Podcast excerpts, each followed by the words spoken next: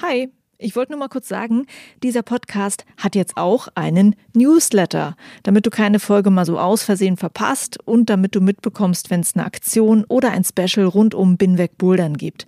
Den Newsletter, den findest du auf meiner Steady-Seite, das ist steadyhq.com slash binwegbouldern und natürlich auch auf binwegbouldern.de. Das war's, viel Spaß mit dieser Folge. Finger hoch, wer von euch schon während der Corona-Zeit auf dem Spielplatz bouldern war und mega unterfordert war. Ja, du auch? Tja, es wäre cool, wenn es in der Stadt ein paar mehr Draußenwände gibt, die anspruchsvoller sind. In München gibt es eine Initiative dafür und ich habe mit Maximilian gesprochen, der hat das Ganze ins Leben gerufen. Hi und willkommen zu Folge 79 von Binweg Bouldern. Ich bin Juliane Fritz und in dieser Folge geht es um das Kraxel-Kollektiv. Maximilian Gemsjäger ist begeisterter Boulderer und er ist Architekt. Er will mit seinem Know-how und mit der Unterstützung aus der Kletterszene mehr öffentliche Boulderflächen in die Stadt bringen.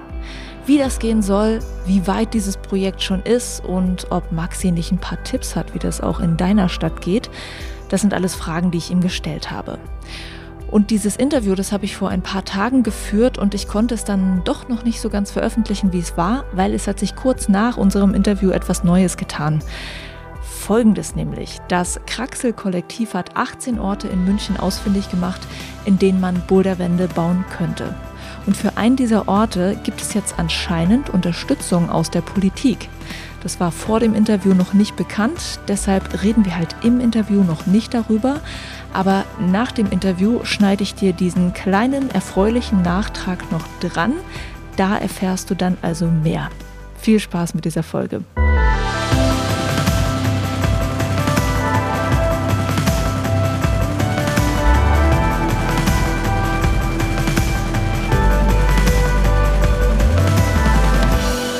Maximilian, ich freue mich, dass wir zusammen über deine bzw. eure Pläne vom Kraxel-Kollektiv in München reden können. Hallo. Hallo auch von meiner Seite. Das Kraxel-Kollektiv, kurz gesagt, ist eine Initiative, die mehr freie Boulderwände in der Stadt haben möchte, in eurem Fall in München. Man kann dafür ja zum Beispiel Plätze unter Brücken nutzen und ihr habt euch da eine Menge Gedanken und Pläne gemacht, habt euch genaue Orte ausgesucht, habt überlegt, wie das vonstatten gehen kann und müsst natürlich jetzt einfach auch die Stadt davon überzeugen. Bevor wir da genauer reingehen, möchte ich erstmal von dir ganz persönlich wissen, Warum möchtest du, dass es in München mehr Orte zum draußen Bouldern gibt? Also mir persönlich geht es um soziale Gerechtigkeit, dass auch Leute, die ein geringes Einkommen oder gar kein Einkommen haben, auch die Chance haben, diesen Sport auszuüben. Also Bouldern ist doch recht teuer. Ich weiß jetzt nicht, wie das bei dir in Berlin ist, aber bei uns in München zahlt man so zwischen 10 und 15 Euro äh, in der Boulderhalle für einmal Bouldern. So ein zweiter Aspekt von so einer Boulderwand ist natürlich auch irgendwie so Restflächen der Stadt aufzuwerten. Also in München gibt es viele Parkplätze, gerade unter so Brücken. Das ist eigentlich schade, weil die sind eigentlich super zentral in der Stadt, gut angebunden. Und was machen wir mit der Fläche? Wir stellen einfach Autos drauf, die dann da das ganze Jahr gefühlt stehen. Zwei Wochen fahren die Leute dann mit ihrem Wohnmobil, was da geparkt wird, nach Frankreich in Urlaub und sonst ist der Raum einfach tot. Oder es gibt auch so Brachflächen, gerade unter der Autobahn oder auch von der Deutschen Bahn, wo einfach nichts passiert, sondern die Flächen sind einfach komplett brach eingezäunt und da passiert gar nichts drauf. Das Ding ist, äh, Maxi, es gibt ja tatsächlich schon ein paar so draußen Boulderwände, halt auch hier in Berlin, irgendwie so ein paar ja, künstliche kleine Mini-Felsen auf Spielplätzen zum Beispiel. Also man kann ja nicht sagen, es gibt überhaupt nichts, ist in München wahrscheinlich auch so, aber was wollt ihr denn noch anderes als das, was schon da ist? Also ich fange mal mit dem Bestand in München an. Also wir haben auf Kinderspielplätzen viele kleine Boulderwände, die einfach nicht so viel Quadratmeter haben und oft ist auch einfach nur so ein wildes Griffraster draufgeschraubt und keine richtigen Routen gesetzt. Also für Leute, die das dann so hobbymäßig betreiben oder ich sag mal so größere Kinder ab acht Jahre ist es dann einfach schnell uninteressant und macht keinen Spaß mehr. Dann haben wir noch so ein paar bessere Boulderwände, wo dann wirklich richtige Routen geschraubt sind. Die sind aber auch relativ klein. Da gibt es dann zwei Routen. Und danach, wenn man die Routen geklettert hat, dann ist man auch wieder fertig. Und dann gibt es auch noch eine oder auch ein paar mehr, die haben so Spritzbetonstruktur. Das ist eigentlich auch sehr interessant. Da klettert man an so Felsnachahmungen. Die haben aber alle den Nachteil, die sind halt draußen. Natürlich bei schönem Wetter ist es super schön draußen zu bouldern, aber was machst du, wenn es mal regnet oder wenn es am Vortag geregnet hat oder jetzt wie heute im Winter, wenn es schneit, dann willst du einfach nicht rausgehen, dann bleibst du lieber auf der Couch sitzen. Und uns wäre es da ganz wichtig, dass es da auch ein Angebot gibt, dass man bei jedem Wetter Sport machen kann. Und wir würden da so Orte unter Brücken favorisieren oder auch in alten Unterführungen, wo man einfach witterungsgeschützt ist. Kennst du eigentlich Vorbildprojekte aus anderen Städten, wo man sieht, das kann funktionieren? Ja, zum Beispiel ähm, aus Stuttgart, da gibt es das Boulderblöckle. Hm, die waren auch schon bei mir im Podcast zu Gast. genau. Die haben so ein kleines Moonboard gebaut mit 10 Quadratmeter, um so einen sozialen Brennpunkt in der Stadt aufzuwerten. Persönlich gesehen habe ich jetzt noch in Melbourne eine Boulderwand, die war unter einer Haiberbrücke auch ganz idyllisch an dem Fluss gelegen und man hat auch gar nichts mitbekommen von dem Autolärm. Und da war die Fläche sogar relativ groß. Die hatten drei Wände hintereinander. Eine mit 0 Grad, eine mit 10 Grad Überhang und eine so mit 30 Grad Überhang. Und jede, sage ich mal, so 30 Quadratmeter groß. Okay, cool. Und ähm, hast du da auch versucht, mal mit den Leuten zu reden, wie die das auf die Beine gestellt haben? Genau, mit denen aus Stuttgart vom Boulderblöcke mit denen stehe ich in Kontakt und tausche mich da regelmäßig aus. Und die mussten auch jemanden erstmal finden von der Stadt, der dafür zuständig ist oder sich dem Ganzen so annimmt von städtischer Seite. Jetzt ist natürlich Stuttgart noch ein bisschen kleiner als München, deswegen denke ich, dass es da noch ein bisschen einfacher war wie bei uns. München stellt sich ja, glaube ich, aber auch so als Sport, Kletterstadt dar, oder sehe ich das falsch? Ähm, ist es nicht so, dass Sie sagen würden, ja, coole Idee? Ja, also die Stadt stellt sich schon selber manchmal so als Sportstadt dar. Äh, es wurden auch schon große Boulder-Wettkämpfe hier in München ausgetragen. Wir waren auch schon mal Radelhauptstadt, offiziell als Titel. Äh, allerdings hat die Stadt München den Titel dann irgendwann wieder zurückgezogen, aber das weiß ich jetzt auch nicht so genau warum. Aber so ist es dann eher ein bisschen schwierig. Deshalb ist ja meine Frage halt auch, ähm, wenn ihr da jetzt schon an Leute aus der Stadt herangetreten seid, wie wird da reagiert auf solche Ideen? Also manche sagen, sie sind nicht zuständig oder es muss noch geklärt werden, wer jetzt dafür zuständig ist. Und man wird immer so ein bisschen hin und her geschickt. Dann gab es so einen Antrag im Stadtrat in München, dass die Stadt doch prüfen soll, welche Flächen sich in München für Boulderwände eignen. Und der läuft jetzt seit Juni letzten Jahres. Der hat dann sechs Monate Bearbeitungsfrist, nachdem er gestellt wurde. Die ist dann jetzt im Dezember ausgelaufen. Der wurde jetzt noch nicht bearbeitet. Jetzt kann die Stadtverwaltung noch einen Antrag auf Verlängerung stellen. Das wären dann nochmal zwölf Monate Verlängerung. Und dann sollten wir einen Ansprechpartner genannt bekommen. Und wenn wir Glück haben, sogar noch eine Fläche. Es kann natürlich auch sein, dass dann bei diesem Stadtratsantrag rauskommt, dass die das zwar geprüft haben, aber noch keine Fläche gefunden haben und man jetzt einfach nochmal genauer prüfen muss. Dann hätten wir jetzt sozusagen anderthalb Jahre gewartet. Und jetzt, wenn wir uns mit Leuten mit der Stadt unterhalten, wird ganz oft auf diesen Stadtratsantrag verwiesen und gesagt, ja, wir können leider noch nicht sagen, was da los ist oder was der Stand der Dinge ist. Ähm, wir müssen einfach auch den Stadtratsantrag abwarten. Okay, also es ist ganz viel Abwarten da, aber ich würde natürlich auch gerne wissen, was ihr in der Zeit schon gemacht habt, was ihr da so vorbereitet habt. Äh, vorerst aber das Kraxel-Kollektiv, wer steckt denn eigentlich alles dahin und versucht daran zu arbeiten, dieses Projekt so gut wie möglich vorzubereiten, dass die Stadt ja einfach bloß noch Ja sagen muss? Mm, also wir sind eine Initiative aus relativ jungen Münchnerinnen und Münchnern, bunt durchmischt durch alle Berufs- und Altersgruppen, sag ich mal, von den jüngsten 19 Jahre ungefähr bis so Mitte 50. Da haben wir auch ein paar ältere mit dabei. Ein paar Leute kenne ich über die Naturfreunde, weil ich da selber Mitglied bin. Das ist sowas wie der Alpenverein. Ein paar kenne ich auch über den Musikverein. Das war so ganz am Anfang, als ich gestartet bin. Dann habe ich mich natürlich noch in so einschlägigen Facebook-Gruppen umgehört wie Bouldern in München oder Klettern in München. Da haben sich natürlich auch ein paar Leute gefunden. Ja, und dann ist es jetzt so über die Zeit immer weiter gewachsen und mittlerweile sind wir so etwa 20 aktive Leute. Und was macht ihr in diesem Kollektiv eigentlich? Also äh, ihr könnt ja nicht nur sozusagen da sitzen und warten, bis dann mal irgendwann die Stadt sagt, Mensch, coole Idee. Ähm, wie arbeitet ihr im Moment daran, das voranzutreiben? Also im Moment machen wir ziemlich viel so Öffentlichkeitsarbeit, Marketing, gefühlt jetzt auch so ein bisschen Lobbyarbeit für den Sport Bouldern. Also wir bereiten Broschüren vor, wir haben den Flyer, Äh, wir haben eine Webseite, einen Instagram-Account, jetzt Twitter-Account. Schauen halt, dass wir alles möglichst erledigen können, was man schon davor machen kann. Es gibt so ein paar Fragen, die man halt klären muss, wenn man so eine Boulderwand bauen will. Also die Genehmigung, man braucht jemanden, der einem die Fläche zur Verfügung stellt. Das kann jetzt einmal die Stadt München sein. Es können natürlich aber auch Privatpersonen oder Firmen sein, die ein großes Grundstück haben oder andere Träger, die jetzt auch große Grundstücke besitzen, wie zum Beispiel die kirchliche Einrichtungen oder die Deutsche Bahn. Ähm, was ist noch eine Frage? Also wie schaut dann so eine Boulderwand aus? Genau geplant haben wir jetzt noch keine. Da warten wir einfach noch auf die Genehmigung und wenn dann die, der Standort genau feststeht, dann würden wir da genau in die Planung einsteigen. Also genau die zu konstruieren, wenn man so möchte. Genau. Ähm, du hast aber natürlich auch so Hintergrundwissen, ne? Also du äh, arbeitest in einem Architekturbüro. Das heißt, was machst du da genau und welches Hintergrundwissen bringst du da mit ein in das Projekt? Also von meinem Hintergrund als Architekt könnte man sagen, dass ich mich mit Projektmanagement auskenne, aber ich kann auch Pläne zeichnen oder Modelle bauen. Da haben wir auch für die Stadt München einfach mal so Collagen angefertigt, Renderings oder jetzt auch für den einen Standort ein Modell gebaut. Wir bauen jetzt am meisten Schulen und Kindergärten bei mir im Architekturbüro. Und witzigerweise gab es in dem letzten Kindergarten, den wir gebaut haben, auch einen Kletterraum unter einer Treppe vom Erdgeschoss ins erste Obergeschoss. Da waren noch zwei so kleine Räume übrig. Das hätte erst ein Abstellraum werden sollen.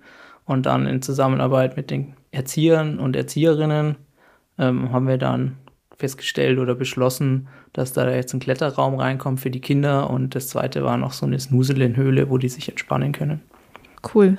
Also eine kleine ähm, Boulderwand hast du quasi schon mal äh, verwirklicht. Dann, äh, das war auch eine Frage von Hörerinnen und Hörern, die geschrieben haben, das Thema Sicherheit oder ja, Versicherung, was ist, wenn da Unfälle passieren? Wie kann man sicherstellen, dass die Leute da safe sind? Ne, ihr könnt ja nicht irgendwie selber da äh, Bouldermatten auslegen oder so. Was habt ihr euch dazu für Gedanken gemacht? Also bei Kletterwänden oder Boulderwänden ist es so, dass sie der DIN 12572 unterliegen. Das ist die sogenannte Kletterwandnorm mit dem kleinen Unterschied, dass wenn sie im öffentlichen Raum stehen, dann sind sie ja sozusagen immer zugänglich und werden nicht überwacht. Dann unterliegen sie der Spielplatznorm. Das ist dann die DIN 1176. Die Spielplatznorm ist ein bisschen strenger als die Boulderwandnorm. Und zwar lässt die auch nur bestimmte Sachen zu, zum Beispiel die maximale Höhe.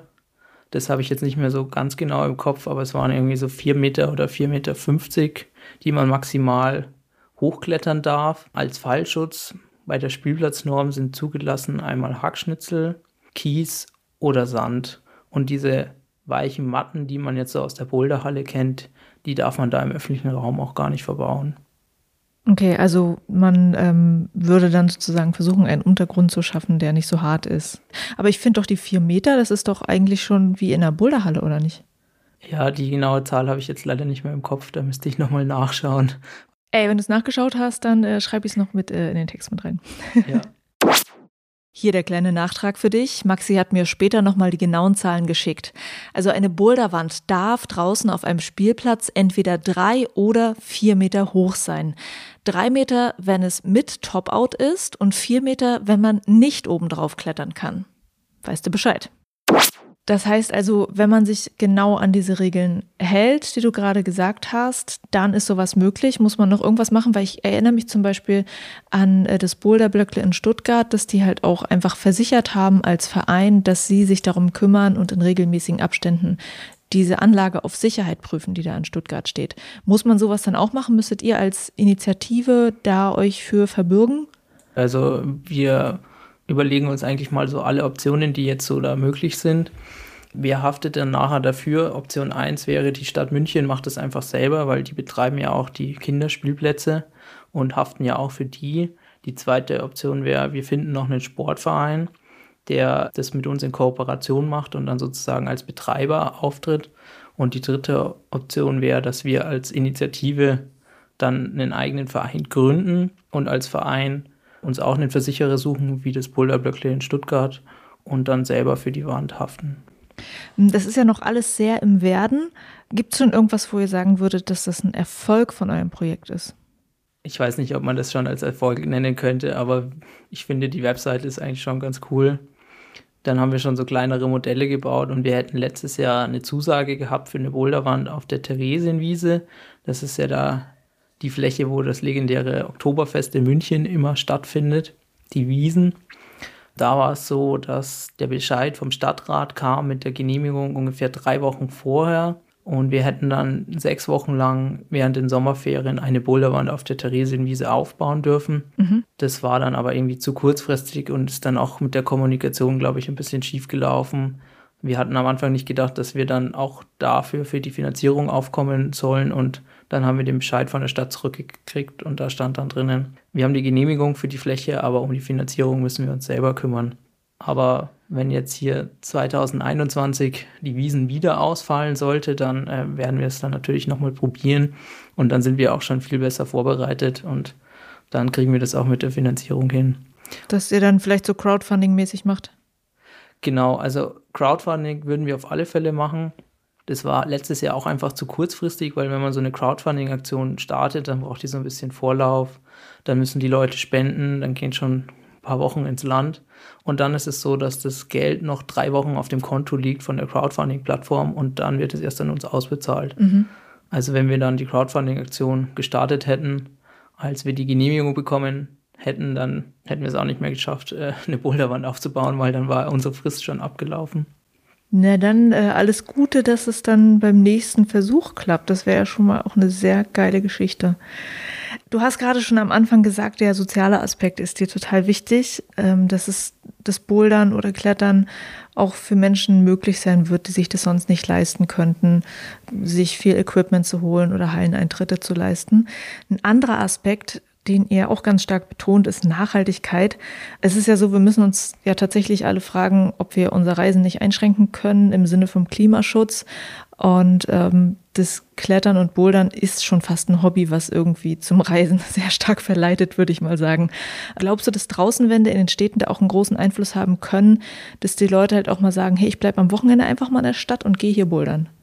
Also ich glaube, für so ein Wochenende würde es schon funktionieren, aber sonst will man ja auch einfach mal in Urlaub fahren, irgendwo anders hin. Und ich glaube, dass es jetzt nicht so in Konkurrenz tritt zu einer Woche Boulderurlaub in Arco oder Kletterurlaub. Also ich sag mal, für so Tagesausflüge oder für so ein Wochenende kann es auf alle Fälle eine Alternative sein, weil du dann einfach mit dem Radl dahin fährst in der Stadt und nicht dich ins Auto setzt und in die Berge fährst. Ja, aber so ein bisschen mitgedacht ist das Thema ja schon, also dass man ähm, einfach kurze Wege vor Ort auch seinen Sport machen kann. Beziehungsweise auch ein, das ist ein Thema, die Stadt attraktiver zu machen. Das versucht ihr ja auch zu betonen, dass es ja jetzt schon Orte in München gibt, die bekannt sind für, ähm, wie, wie heißt es, die, diese Welle in München? Genau, wir haben die Eisbachwelle, da kann man surfen gehen und muss nicht nach Südfrankreich fahren. So, also dass man sagt, äh, dass man so Orte erschafft, auch in München, die attraktiv sind, die Stadt zu besuchen und dort auch Sport zu machen. Die einen gewissen Freizeitwert einfach darstellen. Und unsere Vision ist auch so ein bisschen für die Zukunft, dass in Zukunft die Leute nicht mehr kommen, um auf der Wiesen zu feiern, sondern die kommen nach München und verbringen hier den Sporturlaub, gehen zum Beispiel am Eisbach surfen, auf unseren Boulderwänden bouldern oder wir haben auch so Easer Trails, wo man mit dem Mountainbike entlangfahren kann. Und äh, das zweite Thema, wo ihr ähm, über Nachhaltigkeit auch redet, ist, dass ihr eure eigenen Klettergriffe herstellen wollt aus recycelten Materialien. Erzähl doch mal genau, was ihr da schon macht, ob ihr schon solche Griffe hergestellt habt und wie das so läuft. Ja, wir haben schon ein paar Griffe hergestellt. Also es hat eigentlich alles so angefangen, dass ich in der Uni arbeite, in der Modellbauwerkstatt und unsere Modellbauwerkstatt ist aufgeteilt in eine Holzwerkstatt, eine Metallwerkstatt und eine Kunststoffwerkstatt. Und in der Kunststoffwerkstatt ist mein Kollege über Precious Plastic gestolpert. Das ist so eine weltweite Organisation, die sich dem Kunststoffrecycling verschrieben hat. Und mein Kollege, der Leiter von der Kunststoffwerkstatt, fand das eine sehr gute Idee, dass man einfach den Plastikmüll recycelt und hat gesagt, komm, wir bauen jetzt auch die Maschinen, einen Schredder und eine Spritzgussmaschine und recyceln den Plastikmüll. Und dann haben wir so ein bisschen recherchiert im Internet und dann habe ich durch Zufall gesehen, dass es schon so eine Spritzgussform gab von einem Künstler aus Frankreich, wo man Klettergriffe mitmachen konnte. Mhm. Die hat, glaube ich, so 260 Euro gekostet. Und dann haben wir auch eine bestellt. Unsere Spritzgussmaschine ist jetzt leider noch nicht fertig in der Uni, Aber was wir am Anfang gemacht haben, wir haben die Klettergriffe eigentlich so wie kommerzielle Hersteller mit Silikonformen hergestellt. Das funktioniert so, dass man den Griff nimmt, ihn auf einer Platte befestigt und dann in eine Form außenrum Silikon gießt. Dann hat man eine Abformung mit Silikon. Das kann man sich so vorstellen wie so eine Backform für den Kuchen. Die gibt es ja auch manchmal aus Silikon. Und dann haben wir das Ganze in den Ofen getan. Dann alte Flaschendeckel gesammelt von so Getränkeflaschen. Die sind aus HDPE, die da reingelegt und dann ist es geschmolzen. Es hatte dann so ein bisschen den Nachteil, dass die Oberfläche ganz oben drauf, wo dann jetzt so die Kruste vom Kuchen wäre, die wirft dann Blasen und ist nicht ganz eben, sondern eher gewölbt. Und es gab auch Lufteinschlüsse da drinnen. Also man musste dann die Klettergriffe noch nachbearbeiten, nachbehandeln, äh, indem man sie entweder planfräst oder Tellerschleifer oder am, am Bandschleifer noch abschleift, dass sie dann wirklich plan eben auf der Wand aufliegen. Das mit den Lufteinschlüssen konnten wir noch ein bisschen verbessern, indem wir dann die Deckel oder andere Plastikgegenstände geschreddert haben. Dann werden die Flakes ein bisschen kleiner und dann funktioniert es besser. Aber so ganz weg ist es jetzt auch noch nicht. Und wir hoffen, dass wenn wir dann auf Spritzguss umsteigen, dass es dann durch den Druck, den man da ausübt mit der Spritzgussmaschine, dass es dann einfach noch besser wird. Okay, und wie sehen die aus? Habt ihr da schon mal Fotos von diesen Griffen, die ihr jetzt schon gemacht habt? Ja, also ich sag mal, die sehen so aus wie das Zeug, was man vorher rein tut in die Form. Also wenn man jetzt rote Flaschendeckel reintut, dann kriegt man den roten Klettergriff. Am witzigsten sind eigentlich die Griffe, wo man dann die Farben miteinander mischt. Das kennt man jetzt auch gar nicht so aus der Kletterhalle. Also die sind dann so camouflageartig, also wirklich richtig bunt. Alright. Aber hey, du kannst wahrscheinlich schon dir jetzt deine eigenen Griffe für eine Homewall machen, oder nicht? ja, so viele habe ich jetzt leider auch noch nicht hergestellt. Wie fassen sich die Griffe eigentlich an? Das ist ja, glaube ich, für Kletterinnen und Kletterer super wichtig. Ne? Cool, die sind selber gemacht, aber sind die auch gut, wenn man dran klettert? Also der Grip ist schon ein bisschen anders. Wir haben eigentlich alte Klettergriffe genommen, die ausrangiert waren aus der Kletterhalle da gibt es ja oft so einen Abverkauf, da haben wir uns einfach ein paar gekauft. Das heißt, die waren eigentlich vorher schon so ein bisschen glatt und dann haben wir die mit Silikon kopiert. Das heißt, die neuen wurden auch so ein bisschen glatt. Beim Silikon haben wir nicht so ganz sauber gearbeitet. Das heißt, ähm, als wir das Silikon auf den Klettergriff draufgegossen haben, sind so ein paar Luftblasen auf der Oberfläche von dem Klettergriff stehen geblieben, was die Silikonform dann im Nachhinein aber eigentlich viel rauer gemacht hat, als der Griff eigentlich war. Also dummer Zufall, aber uns hat eigentlich extrem geholfen. Also wenn man die jetzt so vergleicht mit so anderen Griffen, die sind ja dann aus so Uriol oder Sika, also so, so Schäumen geshaped und dann mit Silikon auch kopiert, dann haben die schon irgendwie eine andere Oberflächenstruktur und es fühlt sich auch anders an. Logischerweise, ich meine, das ist ja auch irgendwie anderes Material. Aber ähm, Klettergriffe, alte aus der Halle zu recyceln für solche Wände ist ja eigentlich auch nicht schlecht. Also ähm, wenn, äh, oder ist es immer noch günstiger, die selber herzustellen, als gebrauchte Griffe aus der Halle zu kaufen? Das ist eine gute Frage. Wenn du deine Arbeitszeit dagegen rechnest, dann nein, weil dann ist es einfach nur ein Hobby. Also es ist schon sehr aufwendig. Du musst die Formen erst in den Ofen tun, dann musst du den Ofen vorheizen, dann dauert es, bis der halt sagen wir mal 155 Grad die Schmelztemperatur erreicht hat und auch im Kern das ganze Silikon und alles wirklich die Temperatur hat, dann musst du da was nachlegen, dann wartest du, bis es geschmolzen ist, dann legst du wieder was nach, dann legst du nochmal was nach. Also es dauert schon sehr, sehr lange. Lass uns nochmal zu den Fragen von Hörerinnen und Hörern kommen. Die wollten tatsächlich vor allem wissen, wie machen die das? und können die uns dazu beraten, dass wir das bei uns in der Stadt auch machen möchten. Also, also ich habe halt gemerkt, als ich das rumgefragt habe so und gesagt habe, dass ich das Interview mit dir mache, ist wirklich das Hauptding geil, will ich auch ich will auch mehr Boulderwände in der Stadt haben. Und gerade jetzt während Corona denken die Leute das natürlich nochmal umso mehr. Besteht da die Idee, dass ihr, also eine hatte sogar gefragt, könnte man das nicht zu einem Bundesmodellprojekt machen, dass das dann äh, von euch beraten sozusagen äh, auch in anderen Städten möglich ist. Denkt ihr schon so weit? Also es ist immer schwierig, irgendwo anders was zu bauen, wo man sich nicht auskennt. Also in München ist es jetzt einfach, weil man kennt schon irgendwie so ein paar Lokalpolitiker, man weiß, wie die Stadtverwaltung funktioniert, man weiß, wie die Ämter heißen und so ein bisschen, welches Amt sich wofür zuständig fühlt. Wenn ich das jetzt in einer anderen Stadt bauen müsste, dann ist es, glaube ich, schon viel komplizierter, weil ich mich da erstmal in diese Struktur einarbeiten müsste. Wenn das jetzt jemand anders sagt, er macht es und kommt aus der Stadt und braucht da einfach Hilfe, klar, jederzeit könnt ihr gerne bei mir anrufen oder mir eine E-Mail schreiben oder auf Instagram oder andere Social-Media-Kanäle. Da können wir euch gerne unterstützen und die Idee, dass man deutschlandweit einfach mehr Sportflächen in die Städte bringt, finde ich super. Also würde ich sofort unterstützen tauscht euch aus. Die, ihr seid ja zu finden in Social Media und ihr habt eine Webseite und schreibt euch gegenseitig. Und vielleicht hat ja auch irgendjemand, der das jetzt hier hört, eh irgend noch einen coolen Tipp für euch. Ne? Das kann ja auch immer alles sein, dass das sogar auf dem Wege funktioniert. Habt ihr das Gefühl, dass jetzt die Zeit der Pandemie euch auch noch ein bisschen was bringt? Dahingehend, dass noch mehr Leute auch dieses Bedürfnis danach haben, solche Sportstätten zu haben und ihr irgendwie Support bekommt?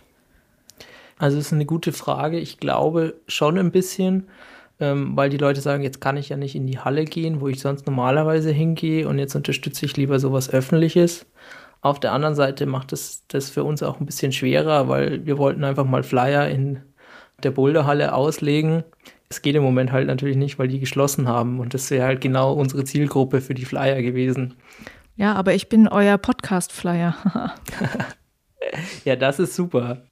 Denn jetzt zum Schluss sag doch noch mal wirklich ganz konkret, was braucht ihr? Was wollt ihr der Welt da draußen irgendwie noch sagen? Was fehlt, um die Ideen umzusetzen? Wo bräuchtet ihr vielleicht noch irgendeinen Input, der euch weiterbringt? Also wir bräuchten auf alle Fälle eine Fläche. Also wenn da jemand eine hat oder der Papa von dir oder die Mama von dir hat irgendwie ein großes Grundstück oder dein Onkel eine Firma, also sowas hilft natürlich enorm weiter. Wenn sich jemand mit Versicherungen auskennt, dann kann er uns da auch gerne unterstützen und mithelfen. Bei der Finanzierung kann man auch immer Hilfe gebrauchen. Also wenn du Lust hast, irgendwie was zu spenden, jetzt vielleicht für eine Boulderwand in München, aber natürlich auch für andere Städte, dann kann man da bestimmt was anstoßen. Und wenn jemand Bock hat, kann er uns auch sehr gerne beim Aufbau helfen. Also im Moment haben wir halt noch keine Fläche, aber eines Tages wird es soweit sein und dann werden wir so eine Boulderwand an die Wand schrauben und wenn da jemand vorbeikommen mag, sehr gerne. Cool, Maximilian. Äh, danke, dass wir kurz über das Projekt reden konnten. Und ich hoffe wirklich, dass es auch euch noch einen Aufwind bringt, dass das auf jeden Fall geteilt wird, dieses Thema. Sehr gerne und vielen Dank.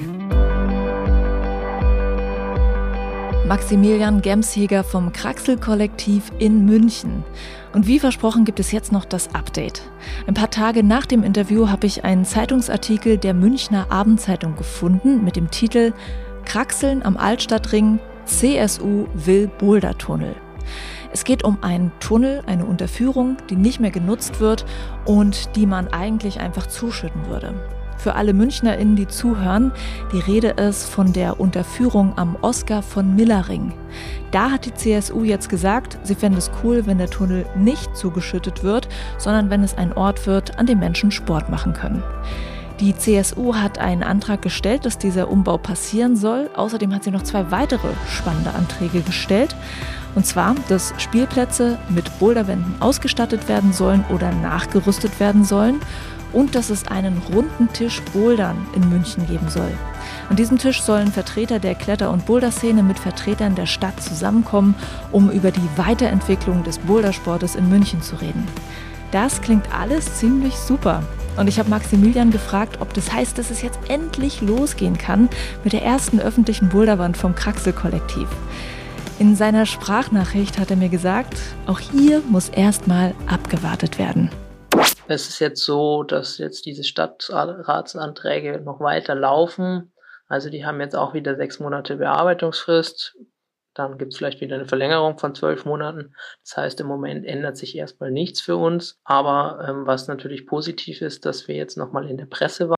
Und ich denke, dass es jetzt auf einem ganz guten Weg ist, also einfach Aufmerksamkeit für den Bouldersport zu erreichen, zu sehen, hey, da gibt's Interesse dahinter, die Leute wollen das machen und nutzen und dass in Zukunft auch wenn Spielplätze geplant werden, dann Boulderanlagen gleich mitgeplant werden, so wie man früher halt auch dann Skateanlagen geplant hat für Spielplätze. Also wenn man jetzt größere Spielplätze baut, ist es ganz selbstverständlich, dass dann Skatepark mit hinkommt und wir hoffen, dass das in Zukunft einfach auch für Boulderanlagen gilt, dass dann jeder sagt, hey, da kommt ein Spielplatz hin, da brauchen wir auch eine Boulderanlage.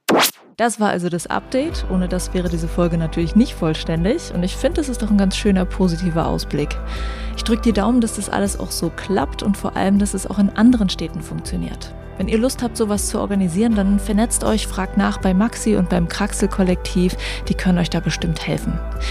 Vielen Dank fürs Zuhören. Wenn ihr Lust habt, unterstützt meinen Podcast mit dem Steady Crowdfunding. Das hilft mir, meine Arbeit zu finanzieren.